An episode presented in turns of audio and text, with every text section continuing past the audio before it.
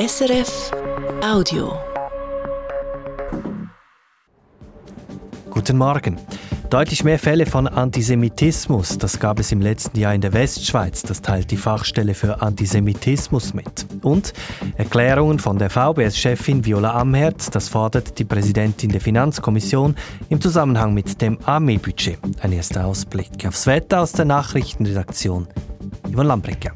Es wird zeitweise sonnig, dazwischen gibt es längere bewölkte Phasen und die Temperatur erreicht um 13 Grad. So ist also der aktuelle Blick in die Westschweiz. Dort haben die antisemitischen Vorfälle im letzten Jahr zugenommen. Meldungen zu solchen Fällen stiegen um fast 70 Prozent. Fast die Hälfte der Vorfälle hätten sich nach dem 7. Oktober, also nach dem Terrorangriff der radikal-islamistischen Hamas auf Israel und dem Beginn des Krieges im Gazastreifen ereignet.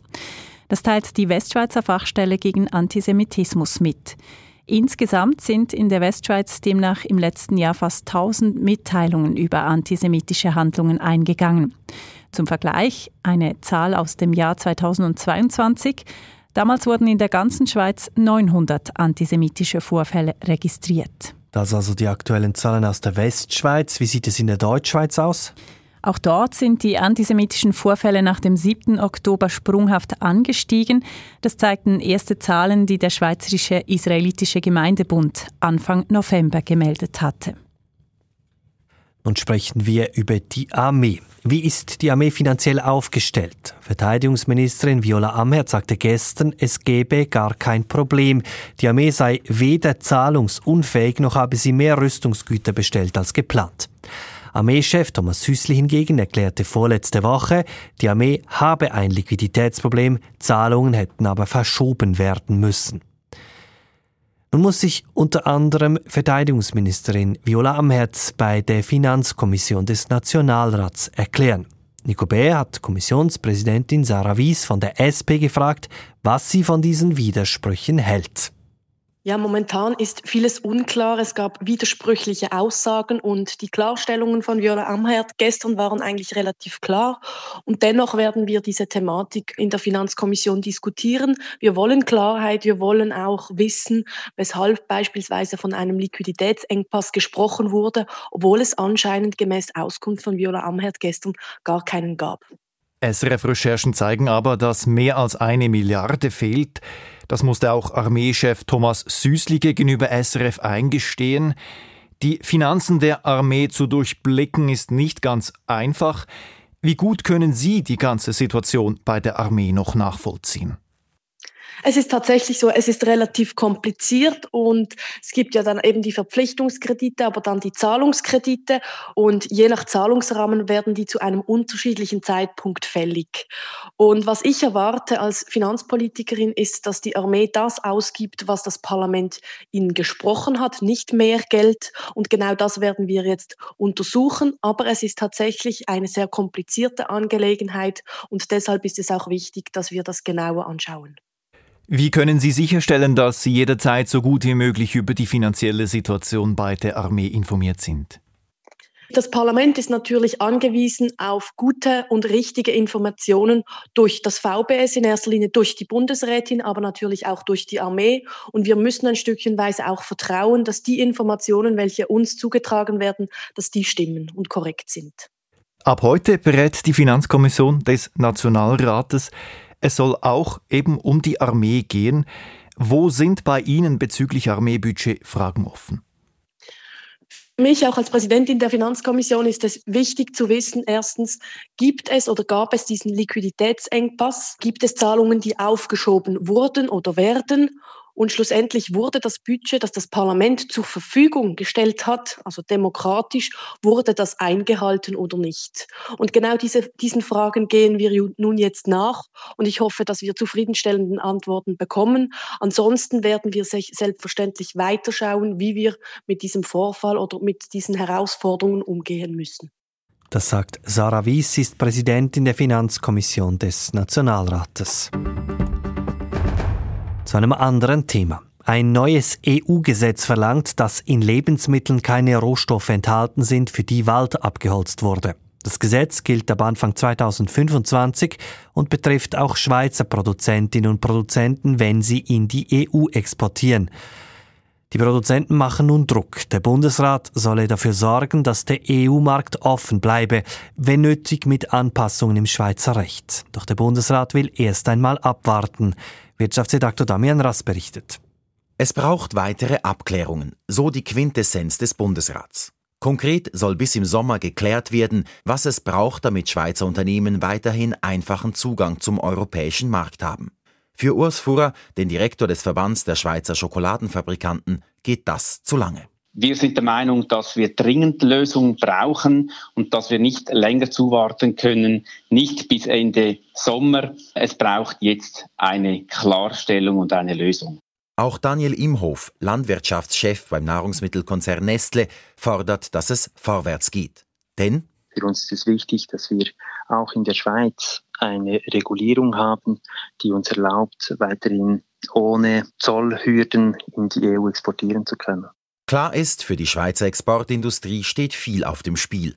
Betroffen von der Entwaldungsverordnung der EU sind Exporte im Wert von gut 4 Milliarden Franken, wie der Bundesrat schreibt.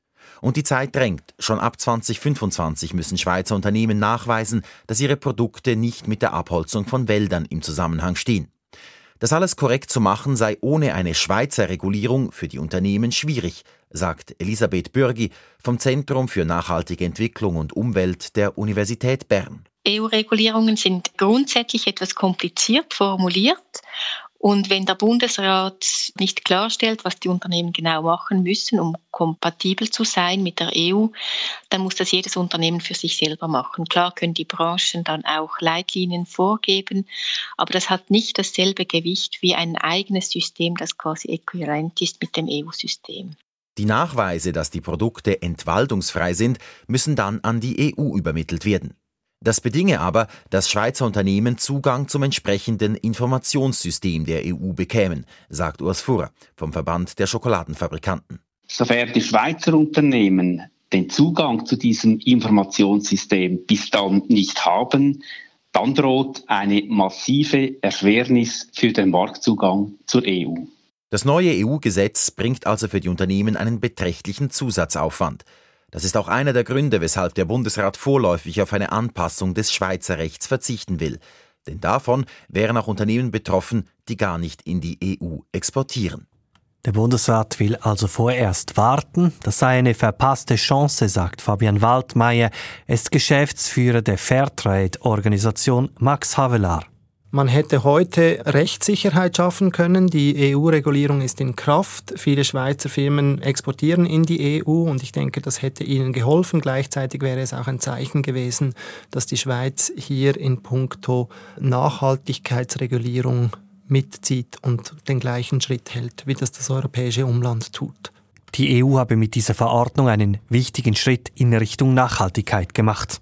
Man muss sich bewusst sein, Entwaldung ist ein wesentlicher Treiber in puncto Klimakrise. Und in diesem Sinne finden wir es gut, dass die EU hier einen Schritt gemacht hat. Ich denke, entscheidend wird jetzt die konkrete Umsetzung sein und insbesondere auch die Auswirkungen auf die Kleinbäuerinnen und Kleinbauern. Denn für diese bedeutet die Umsetzung der Verordnung mehr Aufwand. Es müsse viel geprüft und kontrolliert werden, sagt Fabian Waldmeier, Geschäftsführer der Fairtrade-Organisation Max Havelaar. Zweiten Meldungen ins Ausland. Russland soll offenbar an neuen nuklearen Fähigkeiten im Weltall arbeiten. US-Geheimdienste hätten Informationen über solche Pläne Russlands zusammengetragen. Das berichten mehrere US-Medien, darunter die New York Times und die Fernsehsender ABC und Fox News. Diese neuen nuklearen Fähigkeiten Russlands könnten sich demnach gegen Satelliten im All richten. Das könne eine Bedrohung für die internationale Sicherheit darstellen. Möglicherweise könnten so die militärische Kommunikation und Aufklärung ausgeschaltet werden. Laut New York Times haben die USA auch Verbündete in Europa über die Pläne Moskaus informiert. Eine akute Gefahr bestehe aber nicht, da sich diese neuen nuklearen Fähigkeiten noch in Entwicklung befänden und noch nicht zum Einsatz gekommen seien, heißt es in den Medienberichten weiter. Im Dorf Andermatt im Kanton Uri ist in der Nacht ein Mehrfamilienhaus in Brand geraten. Rund 20 Personen mussten wegen des Vollbrands evakuiert werden.